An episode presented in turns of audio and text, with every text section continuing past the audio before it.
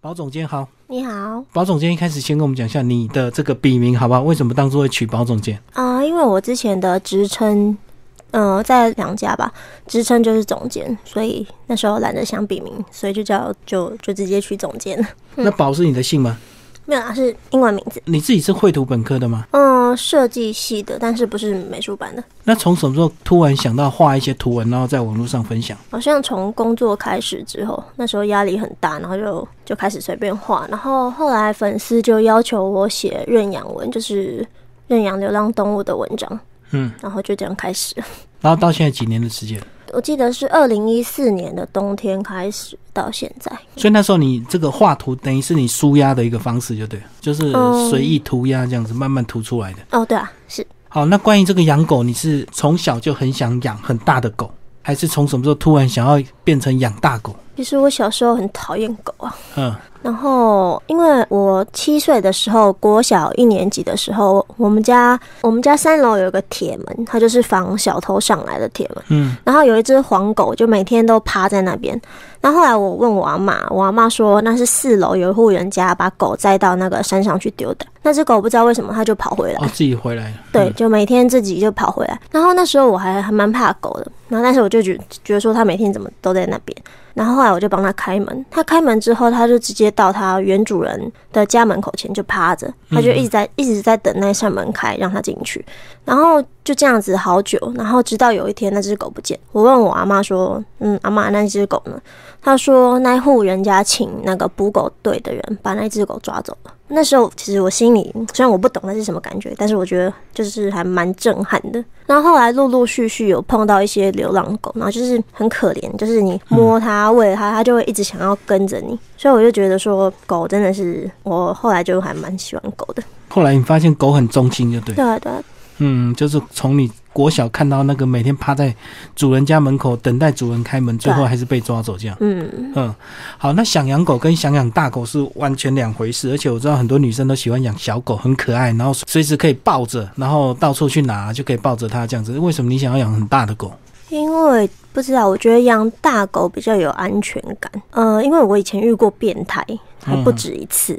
嗯，然后后来养狗之后，想一下，养狗之后，就是如果比较怪的人看到狗之后，他们就会闪开，因为他们觉得招惹养大狗的人很麻烦，所以就，然后尤其我现在养那只包括是藏獒，就是非常的有安全感，就是连我门不锁，我都觉得没有关系。藏獒是不是所有狗里面已经算是最大最凶悍的？呃，其实藏獒跟高加索差不多大哦，只是藏獒的稳定性比较够，高加索它有点比较不稳定。但是藏獒它就是，我不觉得，我觉得，嗯，藏獒很有灵性，然后它不会，它很亲狗，它不会像有些狗看到其他狗就俩狗，会欺负狗就对了。不，它很亲狗。我知道亲近狗，对对对，嗯嗯嗯，因为我知道有些大狗是仗着体型关系，所以有时候你带它去遛狗，反而它到处去欺负别人的狗，到处去望就对，你就很麻烦了。嗯，要看主人怎么教。其实小狗比较容易这样子哦，因为小狗都被人抱在手上，它会觉得说。怎么讲？它觉得它的地位跟人一样高。大狗的话，我觉得反而比小狗稳重。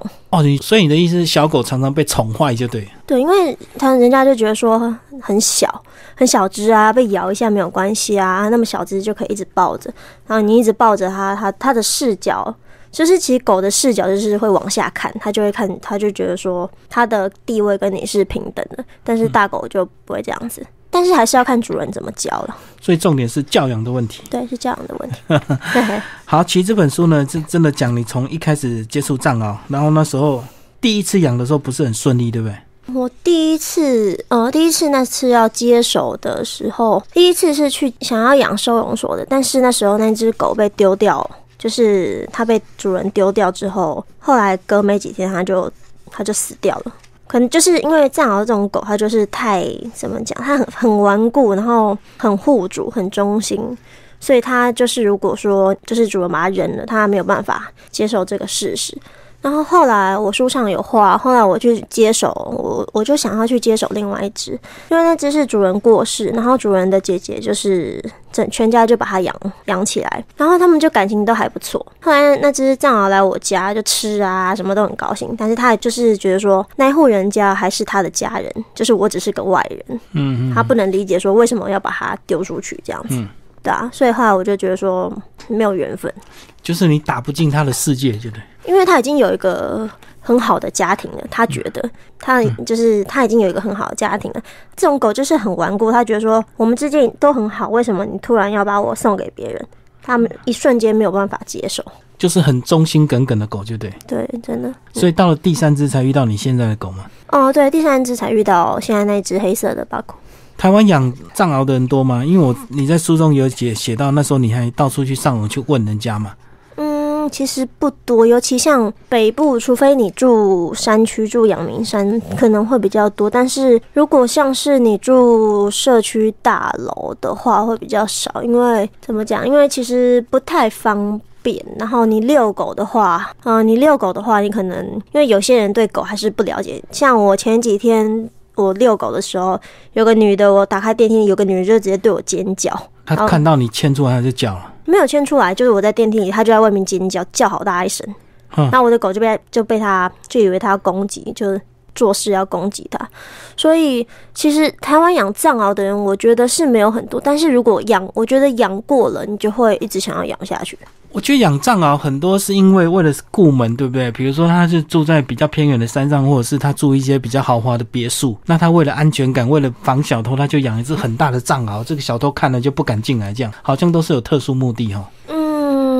要看。我认识的犬友也有是养在家里的，的确是有养在家里，然后小偷绝对不敢进来，因为 你看到那狗，你真的，嗯，我有书上有写过，你如果被咬的话，就是会被缝十针，甚至五十五十几针都有，嗯，因为你看到它嘴巴真的是很大，而且它一咬就开始扯。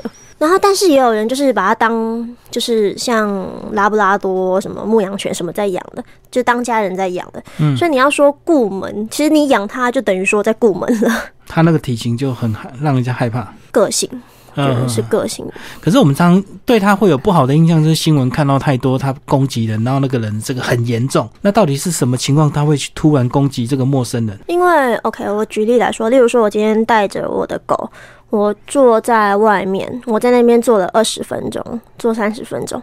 然后我一旦坐了二三十分钟之后，他就会觉得说那个地方是他的地盘，他要保护那个地盘。然后如果这时候突然有人经过，他警觉性就会起来，他警觉性就会很高。或是有人过来大小声，有人过来把手举起来大动作，他会觉得说这个人要攻击我的主人。嗯。然后如果这时候主人没有拉好，或是他没有就主人没有牵绳，然后那这时候就完蛋了。他就冲出去就对，但是基本上藏獒它不太会像它，其实它可以认得出来，因为我有很多朋友来看我，就是到我这个住的地方来看我，他其实认得出来说这个人是不是你的朋友啊，或者是这个人对你有没有，就是对你有没有敌意，或是你跟这个人的关系好不好？嗯嗯之类的，他我觉得他可以感觉得出来，所以我觉得新闻上那些都是，其实老实说，如果因为你知道媒体要报，当然都是要报比较惊悚一点的，什么然后大狗咬伤人，其实小狗咬咬伤人，老实说更多。嗯，其实他们觉得说我没有必要报，为什么要报？因为小狗可能咬了这个伤势没那么严重，就不想报，或者或者是没有新闻点就对。是的。不过应该很多时候是因为这个主人不在家，或者是主人不在身边，对不对？所以才会变成那么严重的后果。其实是应该是说别人不了解狗。嗯，像如果今天我跟别人说我养藏獒，大家哇好凶好可怕。然后但是其实有些小狗也很凶，我有看过，我有粉丝满只就整只手都是伤，说被家里的小狗咬的，是真的是鸡娃娃还是什么的，然后被咬到流血，然后可以看到骨头那种。所以是小狗比较敏感，神经质，对不对？所以它好像就特别会叫。你的藏獒会叫吗？它是呃，它其实不太会，但是有人如果经过门口，它会叫几声，就是吠一下，表示就是警告说，哎，外面有人哦，嗯这样子。那其实，在书里面有讲到说，你当初遇到这个第三只是透过阿培，对不对？嗯，他就是一个专门养藏獒的人。对，他是一个专门养呃藏獒的犬舍，然后他非常的，他就是超爱藏獒的。嗯。他就说，他任何他很多大狗都养过，但是他非常非常的爱藏獒。像他，我他我记得我书里面我有请阿培写一段话，他说那那那时候看到藏獒，他觉得他就觉得说哇，就是就是就这就是他想要的狗。那时候去找他是怎么选到你现在这只的？我那时候其实我那时候我就跟在那之前，我我要接手在我要接手第二只的时候，我有跟他说，我就请教他问题。后来我想说，好了，去看他。那时候其实也没有没有预料到说要养现在这一只巴库，就是我觉得就是都就是缘分嘛。嗯，而且我第一只第一只狗现在人在美国的那一只，它很不亲狗，它很很讨厌狗。然后可是就是它就是对我现在这一只藏獒，它就是咬它一下，它也没有说，就真的就很难讲。我觉得很难说，就是缘分，它就是嗯它就是可以接受它。哦，就是你们两只狗还有两只狗相处的问题，就对，嗯一个是比较神经质，然后他希望他自己有独立的空间，这样，对他很孤僻，因为他以前被关笼关很久。嗯嗯嗯，所以养成他那个很强烈的不安全感，就对。嗯，他不太喜，他很讨厌人家靠近他，他喜欢有自己的空间。然后他个性就是这样子，冷所以冷。它也会咬你的藏獒，就对。它就是如果我的藏獒太靠近它的话，它会咬它嘴巴。对好，那其实，在书中也有讲到说，你到美国去工作，然后就只带那个 Nico 过去，就对。是，就是那我那一只，因为它已经老了，它那时候十一岁，十一岁多要十二岁，再去美国应该很花，哦很花很多钱很花功夫，对不对？对，而且又是打工。嗯嗯嗯，就是要透过一些需要做一些检查，然后什么的吧。嗯，而且去之前我还有帮他，他那时候肚子里面有一些小肿瘤，我就是在台湾的时候顺便帮他一起切掉，然后洗牙什么的，在台湾都弄完之后，我才带他去。嗯嗯嗯，嗯，所以其实还蛮花钱的。对啊，其实没有养狗的很难理解这种为什么养狗养成真的像自己的小孩这样子，甚至连出国都要带着它这样，而且它又是大狗，其实出国很麻烦，对不对？是啊，其实还蛮麻烦，尤其飞去那边飞十五个小时，真的是很还蛮辛苦的。所以他在飞机上有状况吗？没有，因为其实大部分的时间他都在睡觉，所以那时候他就是他进去之后他就在睡觉，嗯然后我记得下飞机那时候还下雪，他就很正常，他还蛮适应的，他适应力还蛮强。好，那其实，在书里面呢，也有讲到一些呃关于养大狗一的一些错误观念，是不是也帮我们讲一下？这个也是呃，你你出这本书的一个目的，对不对？嗯，是希望大家对一些大狗不要有一些错误的印象，这样。哦，对啊，因为因为大家看到大狗，然后下意识都会怕，然后一般人都会大叫，或是手会举起来，嗯会有大动作。然后，呃，如果你是对拉布拉多啊、黄金猎犬这样子做就算了，可是像藏獒，它是一种很不一样的狗，它是一种它是护卫犬，嗯，它很非常的护主。你一旦这样子做，它就会觉得说你要伤害我的主人，嗯那想当然它就会要攻击你。尤其你突然靠太近，或是你突然有大动作，那它当然就会攻击你。但是如果嗯，你一般看到大狗的话，你就站先站远一点，然后你就先跟主人说话，然后说问主人说，哎、可不可以摸什么的。就是怎么讲，你不可以很没有礼貌，突然去摸狗，嗯，就像好啦举例来说，就像我突然看到你，那我用手去抓你的脸一样，就对狗来说只是这个意思。那狗当然会不高兴。所以如果你遇到大狗，你就不要尖叫，你就先站远一点，先跟主人说一下话。然后狗觉得说，哎、好像没有问题了，你就把手伸出来，伸成拳头状，让它闻一闻。然后如果狗都没有发出那种哼的声音，基本上就没有什么问题，你就可以摸。就是你先跟主人聊天，那个狗就会判断说你是你可能是这个这个主人的朋友，所以它就对你比较不会有那种警戒心，就对。它会看你有没有敌意，它会其实狗会判断。像我们社区有个阿北，上次来帮我修水龙头，来我那边两次，然后他就是大狗，我那只狗对男生会比较有警戒心。嗯，那那时候那个阿北来修两次，那我那时候跟那个阿北讲话，他那时候他就他就知道说，哎、他那时候就一直闻他，那阿北也跟他讲话，跟我讲话。嗯其实我觉得藏獒真的还蛮聪明的，它可以马上很快的就分出来，就是说，哎、这个人是跟你是对你有没有敌意，会不会伤害你？那跟你可能是不是朋友？你的粉丝有没有透过你的文章或透过你的粉砖，也跟着你想要养藏獒的，被你影响？这个吗？这个我就不清楚了。但是倒是有很多问我问题，问说要怎么养狗，或者说去就是去认养的，这些倒是有。至于有没有养藏獒，这个我就不知道了。藏獒被弃养的比例高吗？会不会有些人这个一开始兴头乐乐，可是养到最后这个食量大啊，或者是怎么样麻烦就就把它弃养？嗯，我只能说还好，现在没有藏獒的电影，就是没有很红的藏獒的电影。哦，怕这个演完之后又一窝蜂，又有很多人要想要养藏獒。因为你看狗，你爱狗，你喜欢狗，跟真正养狗是两两码子事，其实真的是两码子事。那嗯，其实你要说弃养的话，不止獒犬，很多狗都会被弃养。你去收容所一看，就看到说哇，很多米克斯，很多名犬，很多哈士奇、黄金猎犬。就什么狗被弃养的都都有，猫也猫也是啊。藏獒它运动量大不大？是不是每天一定要运动？嗯，我想一下哦，我一天是带两次出去，然后一次大概十五到二十分钟。它其实我觉得运动量不用，因为它不是牧羊犬，牧羊犬像边境牧羊犬那种要跑，嗯，它就是它就是那种专门要跑的。但是藏獒是护卫犬，我平常看它，它就是在家里一直睡，一直睡，一直睡，一直睡，就趴着就对，真的就一直睡，然后。然后就是要散步的时候才出去走一下，其他运动量我觉得没有很大，不是你那不是那种真的是牧羊犬，你要跟着它一直跑啊，玩飞盘啊，然后每天搞个嗯一两个小时那种，不是那种狗。你过去有没有这个拉不住它的时候啊？有时候它如果要护卫你的时候冲出去，你是不是你真的拉不住它？只有一次，嗯，那一天我记得那一天上周吧。那天我刚睡醒，我要带他去顶楼花园，空中的顶楼花园去尿尿。然后那时候他就是我们那个社区，其实有一些人不是很友善，有些有些，而且有些人他养狗，他不是很守规矩。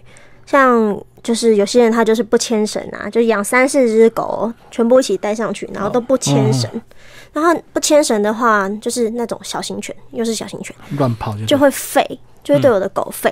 然后对我的狗吠的话，那个主人也是也会对我叫，因为他怕他的狗被咬。嗯，但是相对的他又不牵绳，然后我的狗就会生气，因为他生气的点是，嗯，其实是那个人那个老人，就是那个主人对我对我大叫。哦，他以为他攻击他觉得对他觉得这个人对我有恶意，所以他会生气。嗯，那那一天我早上没睡醒，然后我那时候上去，那时候是他先。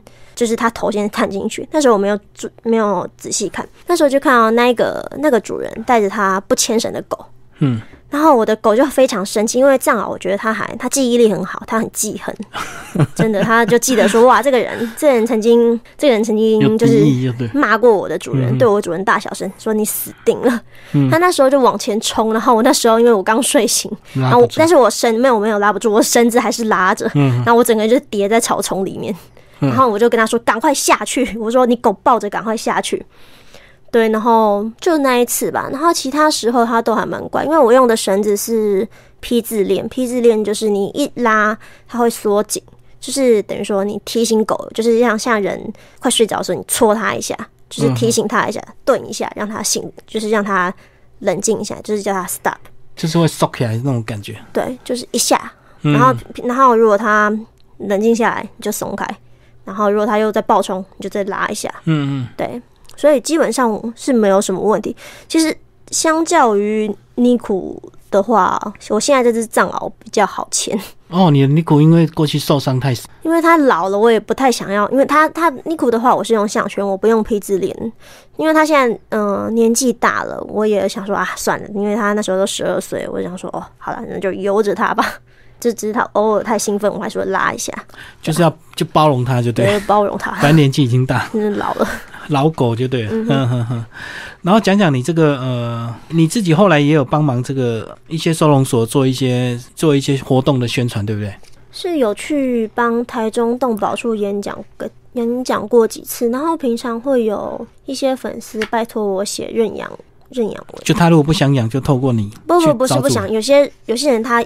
救了狗，可是他家里已经有狗了，或是他没有能力养，就会拜托我写认养文。那有些人，然后就是大家会帮忙分享，然后经过分享之后，有些人想要养狗的，他看到他就会跟那个人联络，就是透过你的帮忙会比较快找到新主人，就对，因为关注你的粉丝的都是爱狗人士嘛。对，是啊。就是我希望呢，我当然是希望说全部都能，希望每一只都能被认养。嗯，对啊，但是我有算过，我目前已经写了快三百篇的认养文了，我也没有仔细去算，因为有些人他有些人会回报说狗已经被认养了，但是有些人就算被认养，他也是没有回没有回报说狗被认养，但是我就是他要要我帮忙的话，那我就帮忙写。最后你讲一下这个，既然你这么关心这个呃狗的一些问题的话，像台湾还有哪一些是需要改善的？这个。关于给宠物更好的一个活动空间，或者是我们人应该要有一个什么样的一个不一样的观念，这样子。其实台湾，我觉得我认为啊，最严重的问题就是弃养。嗯，因为有些人养养之后，他就真的不想养了，或者就乱养。嗯，然后现在好像还是临安乐死，他就觉得说我把狗丢收容所，然后就是。收容所狗就可以在里面老死，但是其实现在收容所里面其实是爆满的，就是很多狗都挤在一起啊。就尽管志工帮一直就是有帮有在帮忙，但是还是不够，每就是每天每天都还是会有人弃养。然后现在我记得之前有个法规，好像是弃养要交钱，然后有些人他就是想要省那一笔钱，他就把狗乱丢，然后丢到山上去。可是也要有晶片啊，他如果没晶片就找不到主人嘛。对，现在这个就是法令上一个问题，就是。打晶片这个东西没有，它没有落实。如果说就是怎么讲，我认为是每一只狗它一定都要打晶片。你这样抓，你这样找到狗的话，你才能循线找到主人，你才能罚他钱。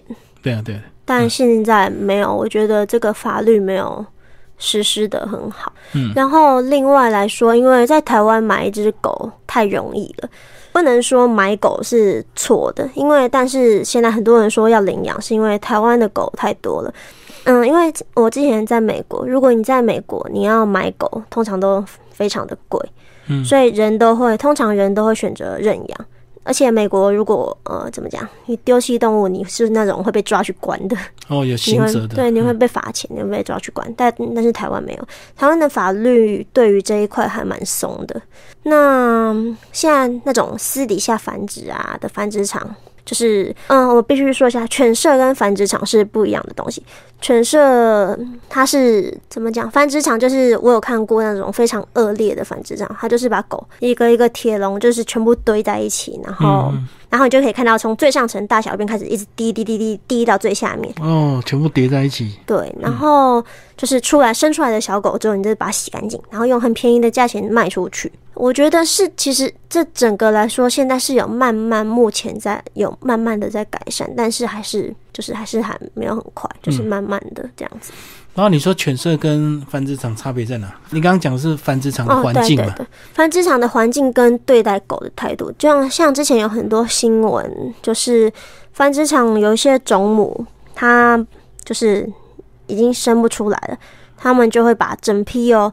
往收容所丢，或是他如果不想，呃，现在好像法律的问题，他就会整批往山上丢。哦，就反正就老了，没有利用价值。对，嗯，然后再换下一批进来。那犬舍的话，像比较好的犬舍，像我朋友阿培那个犬舍，在我接触这个之前，我有认为犬舍跟繁殖场都是一样的，就是我我那时候也这样觉得。但是我朋友阿培就是他的狗，他每一只都养的很胖。然后他自己也有收容一些，就是人家不要的獒犬，因为獒犬这种狗其实一般人真的很难接手，那其实真的不太好上手。然后就是他就有接手那些，然后我问他说：“那那些狗就是这些你要怎么办？”他说：“那就给他们吃啊，吃到他们老死啊，不然怎么办？”哦，就会不小心被吃垮了哈。嗯，其实他给狗吃的就是嗯吃的还蛮好，他说。他说：“只要他有饭吃，他的狗也会有饭吃。所以狗舍是比较真的真心爱狗的人在照顾的。那个那个繁殖场纯粹就是利益而已啊，就是把狗当做那种。犬舍通常会卖的比较贵。嗯嗯。繁殖场你可能一只一万多你就买到了，一只一万多，一只八千，一只五千你就买到了。但是可能就体弱多病什么，或者是后遗症哦。对，因为它会尽情繁殖什么的，可是犬舍不会。犬舍他们还会去比赛，然后去比赛的话，他们就觉得不知道。就像嗯，我之前有养鱼，养斗鱼，然后斗鱼也是有那种斗鱼的比赛，他们就会觉得说自己的狗养的很漂亮，得冠军，他们就很骄傲。然后喜欢这种狗的人也会去买他们的狗。我不知道应该要怎么说，但是他们觉得说那是他们的一种专业。说你怎么对狗，那狗就会变得很漂亮，怎么怎么样的来回报你。但是那种非法的繁殖场，它没有执照，然后它没有，记得好像没有什么卫生局的，记得他们每年都会来检验，哦，就是都没有，嗯。他就是私下偷偷偷养、偷偷的卖，然后环境很差，这两个其实真的是差很多。对，而且我们新闻也看到，有时候这个生意不好，他就整批都弃养了嘛，这对对啊，整批都不要了，然后人就跑掉，这样对啊，真的啊，让狗自己在那边饿死，或者是狗自己吃狗这样。对，真的真的是这样子。你在书里也讲到这个藏獒是有三种啊，那这三种它的个性都差不多吗？哦，对，就是只只是颜色不一样而已。哦，就是还有四眼的这样子。嗯，四眼黑色跟金丝，金丝就是有点像红棕色，嗯嗯嗯，嗯，所以它们个性都差不多，只是外观不一样。啊。对，只是外观不一样。好，最后包总监帮我们总结这本书，透过你自己这个实际饲养的心得分享啊，然后也成立这个粉砖，画了很多这个跟狗狗互动的这个呃漫画给大家看。那如果说听众朋友如果真的有心，不管是养藏獒，不要养一下就养到那么大，不管是他在养狗有任何的问题，是不是都可以在你的粉砖得到一些协助？可以啊，有问题就传讯息给我，问直接问我就好了。好，谢谢我们的包总监为大家介绍他这本呃书《藏獒是个大暖男》。